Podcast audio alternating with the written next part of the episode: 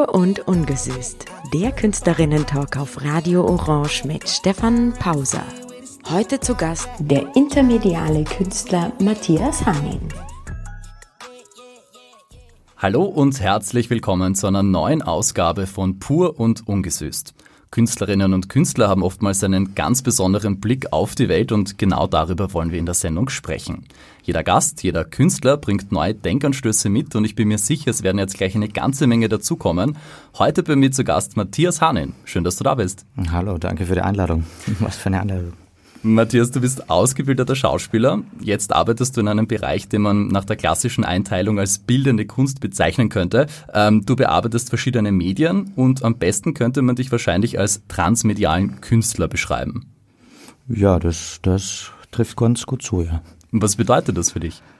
Äh, transmedialer Künstler bedeutet, äh, sich mit unterschiedlichen Medien und äh, Materialien auseinanderzusetzen.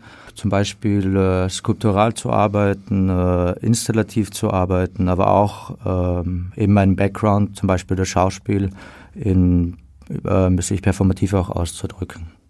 Was bedeutet es denn ganz generell für dich, Künstler zu sein? Manche Menschen oder viele von uns haben wahrscheinlich ein ganz klares Bild davon, was ein Künstler ist, wie der zu sein hat. Ähm, was verstehst du denn darunter?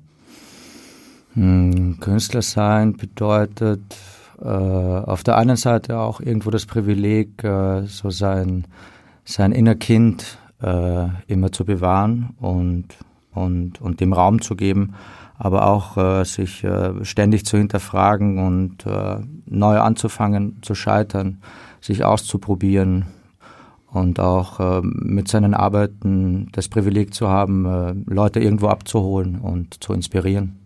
Du hast gesagt, du arbeitest mit verschiedenen Medien, mit verschiedenen Materialien.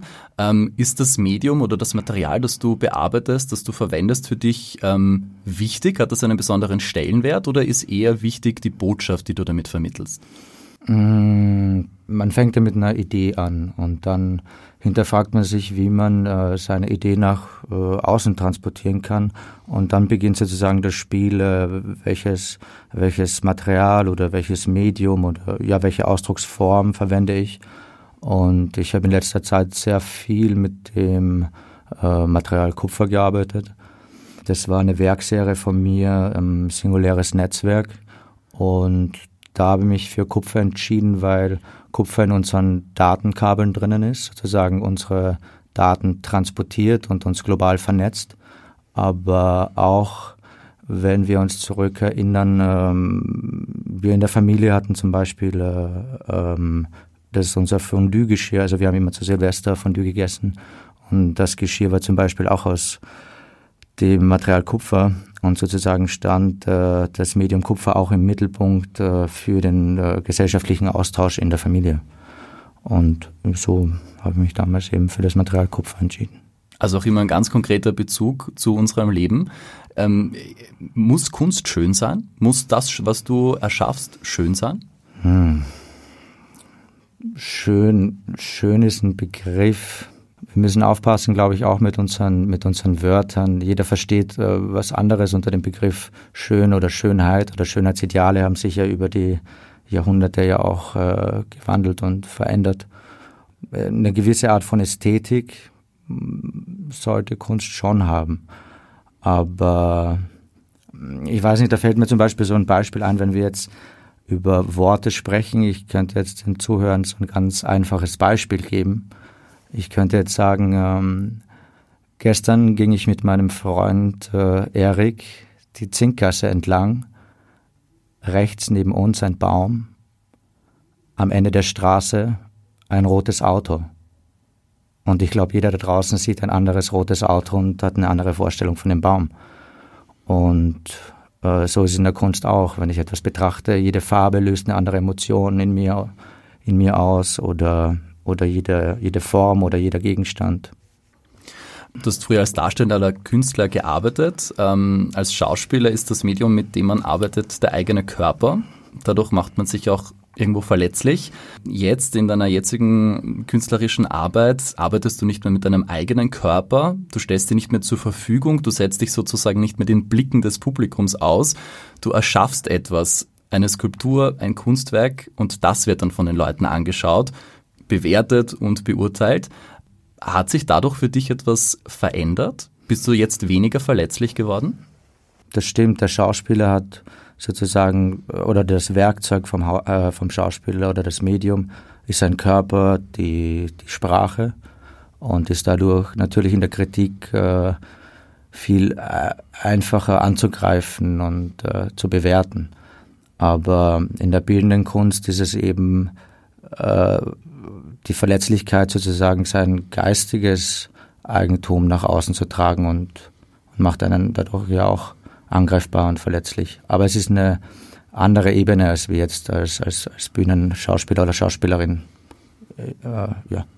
Wie gehst du dann mit Kritik oder mit, mit Angriffen um, wenn dich jemand attackiert, wenn jemand dein geistiges Eigentum, wie du es nennst, kritisiert und bewertet, schlecht bewertet in dem Fall? Hm, Kritik ist immer wichtig, aber also Kritik ist grundsätzlich sehr, sehr wichtig, um um sich selbst zu reflektieren und auch weiterzukommen. Aber ich sage auch immer, wenn von 100 Personen äh, 99 sagen, die Arbeit ist scheiße und eine Person konnte damit was anfangen. Oder ich sage auch immer, der Anspruch an Kunst ist, dass wenn ich etwas sehe, egal ob es eine, was ich, eine performative Arbeit ist oder ich in eine Ausstellung gehe oder eine Skulptur oder eine visuelle oder Audioarbeit, und ich danach rausgehe und das in meinem Kopf eine, eine weitere Tür geöffnet hat, die davor verschlossen war, dann hat der Künstler oder die Künstlerin ja alles richtig gemacht. Das wären eigentlich wunderschöne Schlusswerte. Wir sind aber gerade erst am Anfang der Sendung. Ich würde vorschlagen, wir starten jetzt mit deinem ersten Musikwunsch. Ähm, ja. Musik, die auch in deinem Atelier läuft, wenn du arbeitest. Absolut. Äh, dann hören wir jetzt Maria Callas, Giacomo Puccini. Was verbindest du mit dem Song? Also mit dem Song, mit der Arie? Eigentlich verbinde ich mit Giacomo Puccini sehr viel, weil meine Mutter eigentlich äh, großer Puccini-Fan war und das von klein auf äh, bei uns in der Wohnung den ganzen Tag gelaufen ist. Und am Stadttheater Klagenfurt war es sozusagen meine erste Rolle als, als Tänzer. Ich glaube, wann war das? 2009 in der Oper Tosca. Und eigentlich höre ich eigentlich ist meine Lieblingsoper von Puccini Tosca und ich höre mir einmal in der Woche den dritten Akt am liebsten an, Auftritt des äh, Hirtenjungen. Den hören wir jetzt aber nicht. Wir ja. hören jetzt von Maria Callas O mio Papino Caro. Heute bei mir zu Gast Matthias Hanin. Du hast Schauspiel studiert bei Elfriede Ott, bei der großen Frau Professor Elfriede Ott, muss man eigentlich sagen. Ähm, sie war Schauspielerin, Regisseurin, Intendantin, Sängerin, eine echte Legende in Österreich. Äh, ich kann mich noch sehr gut an eine Aufführung mit ihr erinnern in den Kammerspielen, Arsen und alte Spitzen, gemeinsam mit der Ernie Mangold. Ist ewig her, wird mir aber, glaube ich, immer in Erinnerung bleiben. 2019 ist Elfriede Ott ähm, gestorben. Wie hältst du sie in Erinnerung oder was behältst du von ihr in Erinnerung? Mm, als wunderbare Wegbegleiterin, die mir sehr viel Raum gegeben hat und äh, die mich sehr früh, sie hatte ein Gespür für Menschen und sie hat mich sehr früh gesehen und ich fand das sehr schön. Äh, als Beispiel, ich hatte in der vierten Unterstufe, es gibt ja so diese Regelung in Österreich, wenn du im Halbjahreszeugnis eine 2 hast, äh, dann kannst du im Endjahreszeugnis ja keine 5 mehr bekommen. Kannst du nur zwei Noten abrutschen. Und so habe ich dann im, auf den äh, Geschichtetest im zweiten Semester einfach nur meinen Namen draufgeschrieben und abgegeben. Und die Lehrerin, die Frau Professorin damals hat drunter geschrieben, Matthias, aus dir wird nie etwas. Und dann habe ich Elfriede Ott kennengelernt und äh, sie hat damals ihr Weihnachtsbuch rausgebracht und ohne mich wirklich gut zu kennen, hat sie als Widmung reingeschrieben, Matthias, aus dir wird etwas. Und das behalte ich in Erinnerung. Das ist voll schön. Du hast gesagt, sie hat dich gesehen. Was bedeutet das für dich, gesehen zu werden von jemandem? Wir leben ja oft in einer Gesellschaft so ähm, Schubladendenken. Und ich glaube, als ich sie kennengelernt habe, war ich noch sehr viel unsicherer, als ich es heute bin. Und wurde sehr oft als ähm, arrogant eingeschätzt. Und Leute brauchten eine gewisse Zeit sozusagen, um mit mir warm zu werden, um, um oder dass ich mich auch verletzlich zeige und, und, und offen und so wie ich bin. Und ich glaube, das hat sie viel früher erkannt als, als andere. Mhm. Sind Unsicherheiten heute auch noch ein Thema bei dir? Absolut. Also das, das, das ist immer ein Kampf, äh, gerade in dem Beruf, wenn man jetzt nicht so wie, wie, weiß nicht, klassisch jetzt in einem Angestelltenverhältnis irgendwie die Karriereleiter raufgeht, sondern weil man sich ja auch äh, immer ständig äh, irgendwie neu beweisen muss und neu eben kritisiert wird und, und ja sein Inneres nach außen trägt. Mhm. Ja. Und wie gehst du dann damit um? Ich glaube, dass ich da großes Glück habe, ganz gute Freunde in meinem Umfeld zu haben und, und die mir dann in Gesprächen äh, das nötige Selbstvertrauen geben und, und mich erinnern, was ich alles schon geleistet habe. Wir haben jetzt gerade über deine Schauspielausbildung und Elfriede Ott gesprochen. Ähm, du hast ähm, nach deiner Ausbildung relativ bald an großen Häusern gespielt, unter anderem auch an der Josefstadt, dann aber den Schauspielberuf an den Nagel gehängt. Ähm, du wolltest nicht mehr abhängig sein, du wolltest nicht abhängig sein von Regisseuren und Intendanten und überhaupt dem ganzen Theaterbetrieb. Du wolltest lieber deine eigenen Ideen umsetzen. Ja, ich hatte auch sehr viele äh, negative Erfahrungen am, am Theater äh, Übergriffe-Erfahrungen von, von männlichen Regisseuren, wo ich mir extrem schwer getan habe. Das klingt dann zwar gut, dass man als junger Schauspieler, jetzt spielt man an der Josefstadt, aber im Endeffekt spielt man eine kleine Rolle und ist, ist ein kleines Zahnrad in diesem ganzen Betrieb. Aber am schwersten waren eben so diese hierarchischen Strukturen auch. Und ich eigentlich schnell mal gemerkt habe, dass ich eher eine Kunstform brauche, wo ich frei sein kann und, und, und experimentieren kann und mit unterschiedlichen Materialien arbeiten kann und unterschiedlichen äh, Medien. Du hast jetzt von Übergriffen berichtet, ohne da jetzt zu sehr ins Detail gehen zu wollen. Ganz grundsätzlich, ähm, wie schätzt du denn ein die Abhängigkeitsverhältnisse in der Filmbranche, im Theater? In der letzten Folge war Katharina Mückstein zu Gast, die da ganz ausführlich darüber berichtet hat. Welche Erlebnisse ohne da jetzt genau ins Detail zu gehen, hast du da gemacht? Wie ist deine Wahrnehmung dazu? Naja, ich glaube, äh, wenn wir von Abhängigkeit sprechen und, und man jetzt ähm, als, als österreichischer Schauspieler äh, an großen Häusern spielen möchte, haben wir da in Österreich eigentlich drei Häuser, das Burgtheater, die Josefstadt und das Volkstheater und der Rest sind Landestheater. Und dadurch entsteht natürlich eine, eine große Abhängigkeit ja, und wenn mit den Themen Übergriffen, ich glaube, man sollte da die älteren ehemaligen Kollegen und Kolleginnen so in die Mangel nehmen, die da pragmatisierte Verträge haben und die da stillschweigend zuschauen und das und nicht von äh, den jungen Schauspielern und Schauspielerinnen verlangen, dass dass sie da ihre ja, Karriere riskieren. Oder es war damals auch noch, also es war ja noch vor dieser MeToo-Bewegung, das war ja 2015, 2016. Mhm. Also. Abhängigkeitsverhältnisse sind ein Riesenthema und der Aufruf sozusagen an die Schauspielerinnen und Schauspieler, die nicht in so einer starken Abhängigkeit stehen, weil sie pragmatisiert sind, auch ihre Stimme zu erheben und die jungen Kolleginnen und Kollegen da zu unterstützen. Absolut, ja. Ich glaube, ich glaub, das, also das wäre sehr angebracht, ja. Stillschweigend wegzuschauen, ist noch schlimmer als der Täter selbst oder Täterin.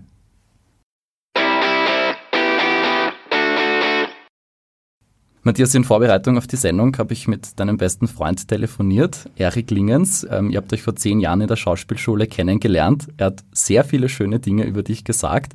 Er beschreibt dich als hilfsbereit, ehrlich und verlässlich. Er sagt, du bist der loyalste Mensch, den er kennt und du bist immer für ihn da. Wunderschön. Danke, lieber Erik, und das kann ich nur zurückgeben. Aber das sind äh, Eigenschaften, die mir im Leben einfach total wichtig sind. Und weil, weil wir vorher auch kurz über, äh, über Kunst und äh, Entwicklung gesprochen haben, ich glaube, dass niemand oder, oder jeder von uns hat einen, einen gewissen äh, Rucksack zu tragen. Ich kenne, ich weiß nicht, ob ich irgendjemanden in meinem Umfeld kenne, der, der jetzt sagt, so meine Kindheit oder, oder meine Erfahrungen in meinem Leben, alle, alles war perfekt. Und ich glaube, es braucht einfach Menschen im Leben, die, die zu einem loyal stehen und auch einen äh, Fehler, äh, Fehler verzeihen und einen äh, Raum zu, zur Entwicklung und, und Wachstum geben. Und das stärkt dann Freundschaften. Erik Lingens, Matthias bester Freund, ist übrigens jetzt im November im Theatercenter Forum im 9. Bezirk in Wien zu sehen. Da spielt er in Die Perle Anna. Tickets sind, soweit ich weiß, noch ein paar verfügbar. Also wenn ihr die Gelegenheit habt, schaut euch das an. Das sei an dieser Stelle auch erwähnt. Unbedingt hingehen. Als ich mit Erik telefoniert habe, hat er mir erzählt, dass du, Matthias, jemand bist, der gerne ausprobiert und experimentiert und sich nicht in eine Schublade stecken lässt. Schön, dass er das sagt. Siehst Aber du das auch so? Das, das sehe ich auch so, ja. Ich sehe das so, dass man sich ständig ausprobieren muss, ständig hinterfragen. Man ist jetzt so ein neoliberaler Begriff, dieses Scheitern. Aber, aber es total wichtig ist, solange du nur äh, Ideen im Kopf hast, aber sie nicht umsetzt, dann wirst du die Erfahrung des Prozesses nicht haben. Und deswegen ist es total wichtig, sich stetig ja, auszuprobieren und, und ja. In einem Interview hast du mal gesagt, du möchtest weiterhin erfolgreich scheitern. Was bedeutet in dem Zusammenhang Erfolg und was bedeutet Scheitern? Erfolgreich scheitern heißt, glaube ich, oder damit meinte ich, dass man aus dem Scheitern so viel Neues gewinnt und so viel Neues lernt, was einen wieder stärker macht für die, für die nächsten Projekte und Aufgaben im Leben. Hast du gar keine Angst davor? Vom Leben? Mm, vom Scheitern? Vom, vom Scheitern nicht, nein.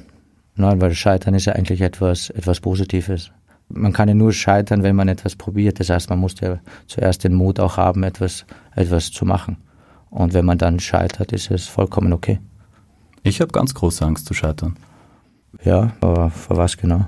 Ich würde mal sagen, nicht, eben nicht erfolgreich zu sein. Für mich, in meinem Kopf ist das tatsächlich ein Widerspruch. Aber was bedeutet dann Erfolg für dich? Hm, wahrscheinlich die Abwesenheit von Scheitern. Immer alles richtig zu machen, immer alles gut zu machen angesehen zu werden von anderen. Ja. Also ich bewundere es sehr. Darum frage ich jetzt so genau nach, ähm, weil ich das auch gern so hinbekommen würde wie du, diese, dieses Mindset.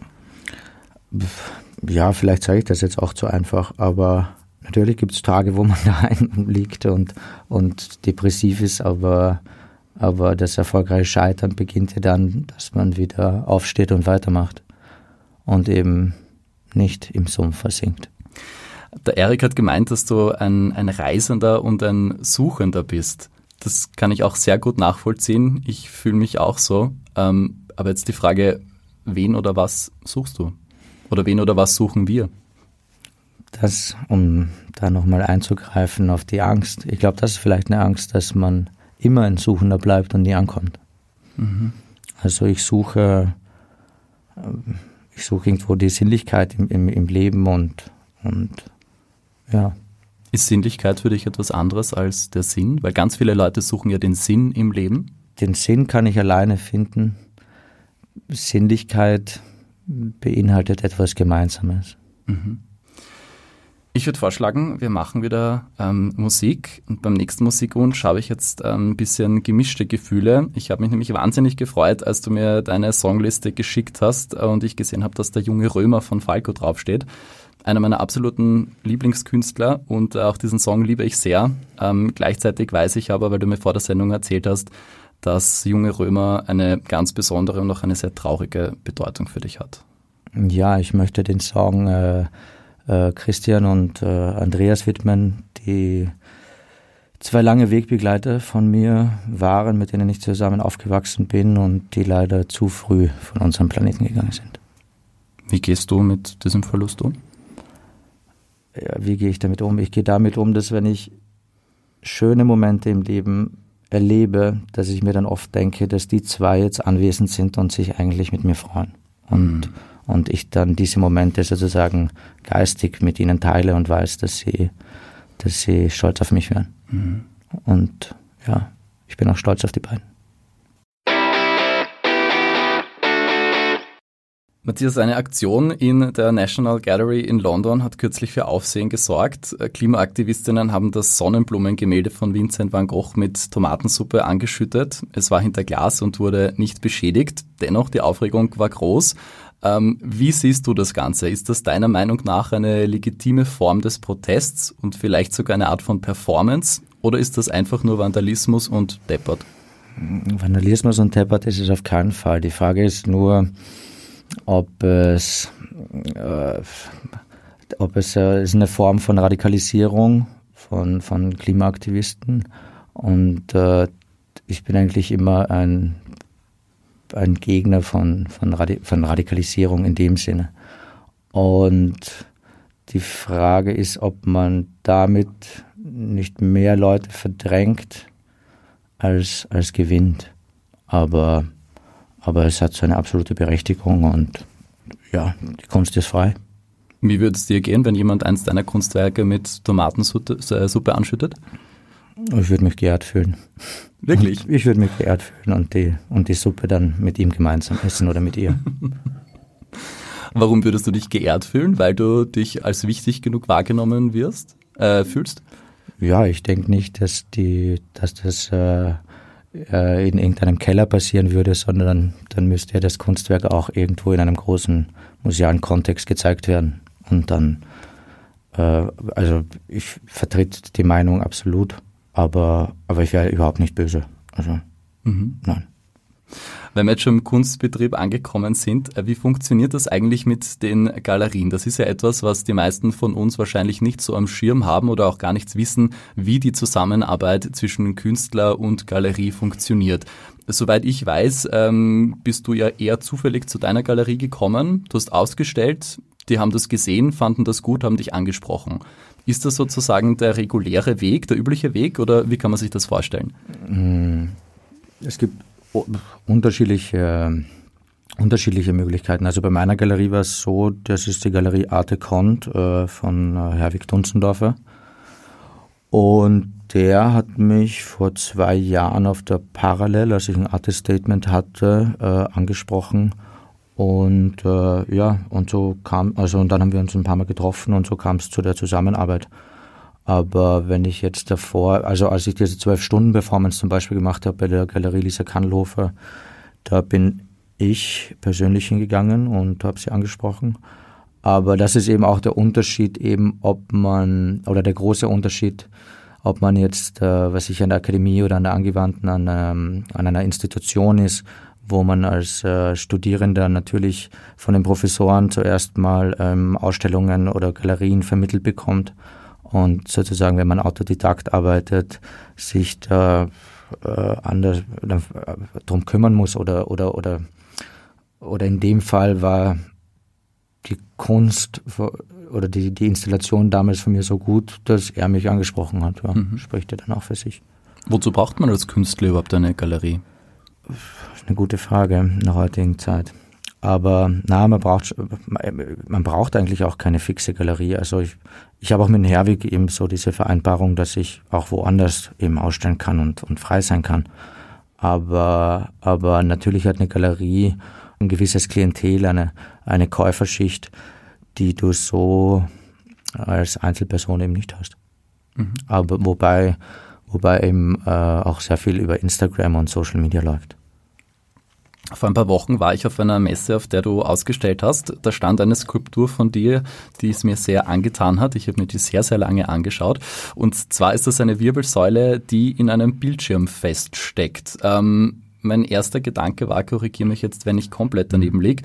Der Bildschirm steckt in der Wirbelsäule fest, weil wir alle durchdrungen sind von Technik.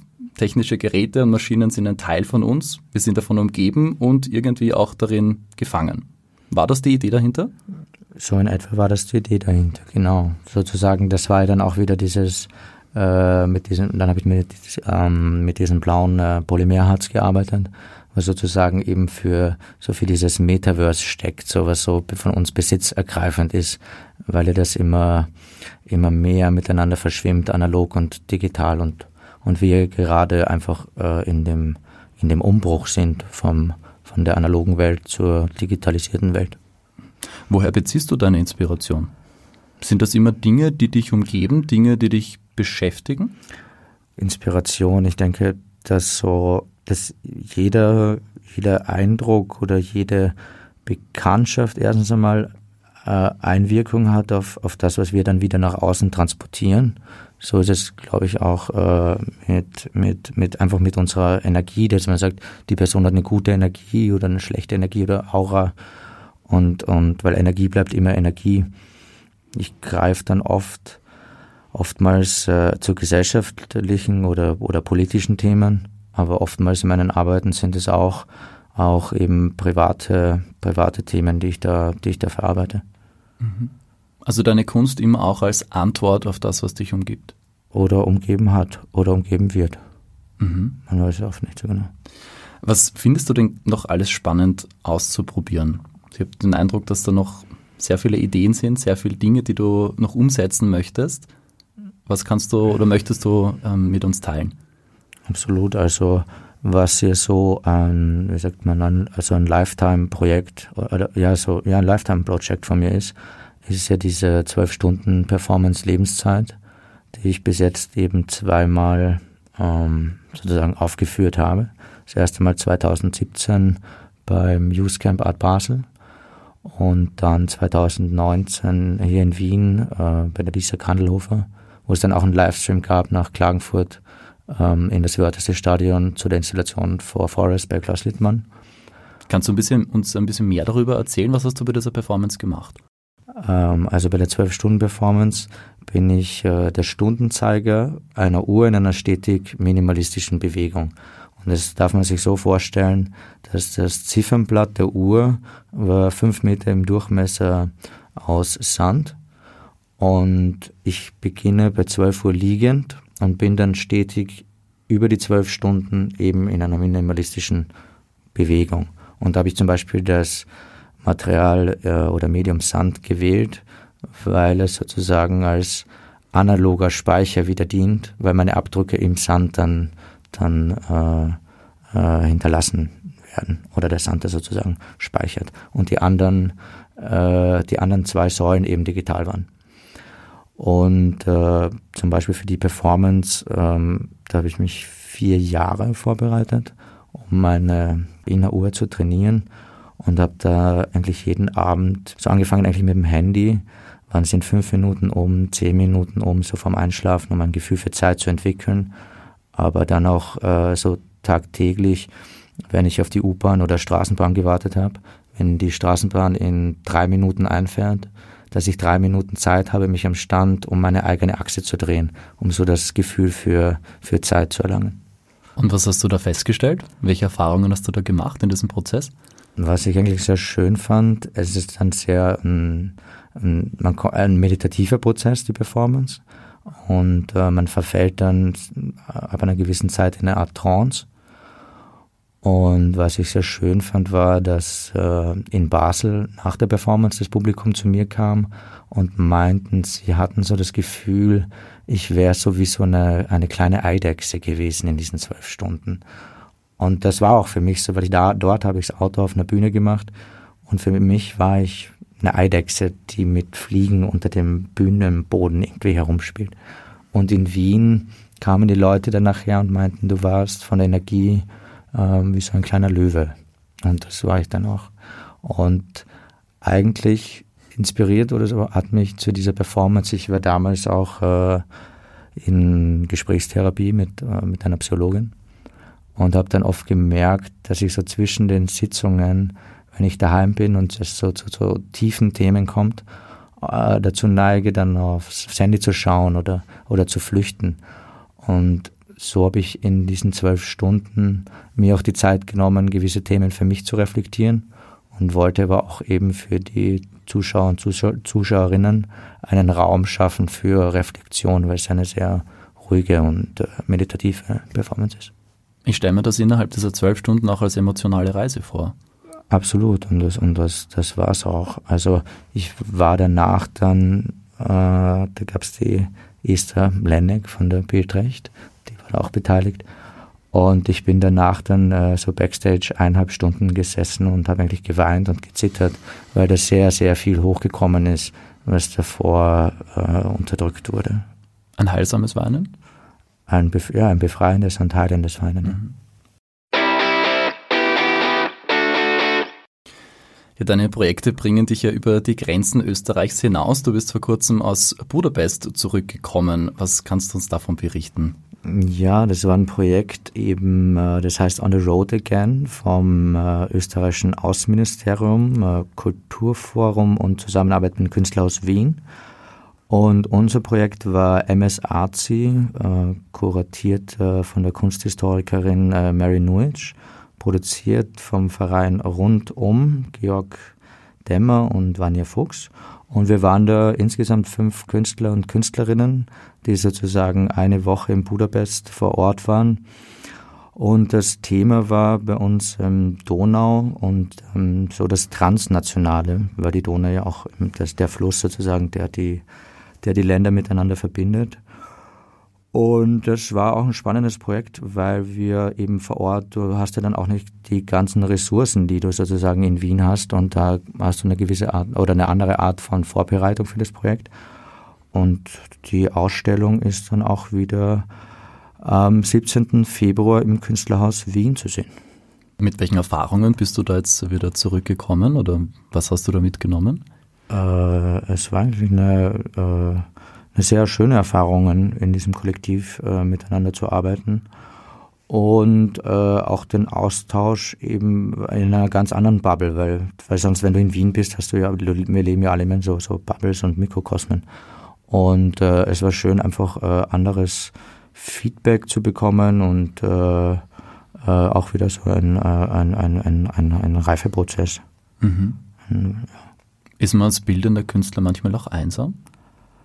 Für Einsamkeit muss man sich entscheiden. Mhm. so, weil äh, oftmals ist man auch sehr einsam, ja.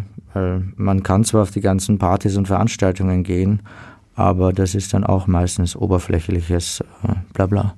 Das ist ein ziemlich starker Satz, ja. Für Einsamkeit muss man sich entscheiden. Ja, aber hin und wieder sollte man sich bewusst für Einsamkeit entscheiden. Aber die Ablenkungen sind doch groß. Das nehmen wir jetzt als Schlussworte für heute. Ab 17. Februar ist die Ausstellung im Künstlerhaus in Wien zu sehen und äh, viele weitere Ausstellungen und Performances werden folgen. Wir dürfen uns also noch auf vieles von dir freuen.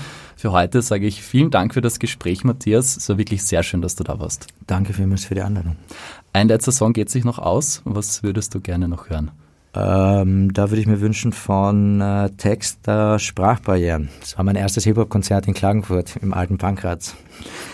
Den gibt's jetzt. Ich verabschiede mich für heute. Ich hoffe, es hat auch euch gefallen und ihr seid auch in der nächsten Sendung wieder mit dabei. Dann bei mir zu Gast Regisseur und Puppenspieler Nikolaus Habian.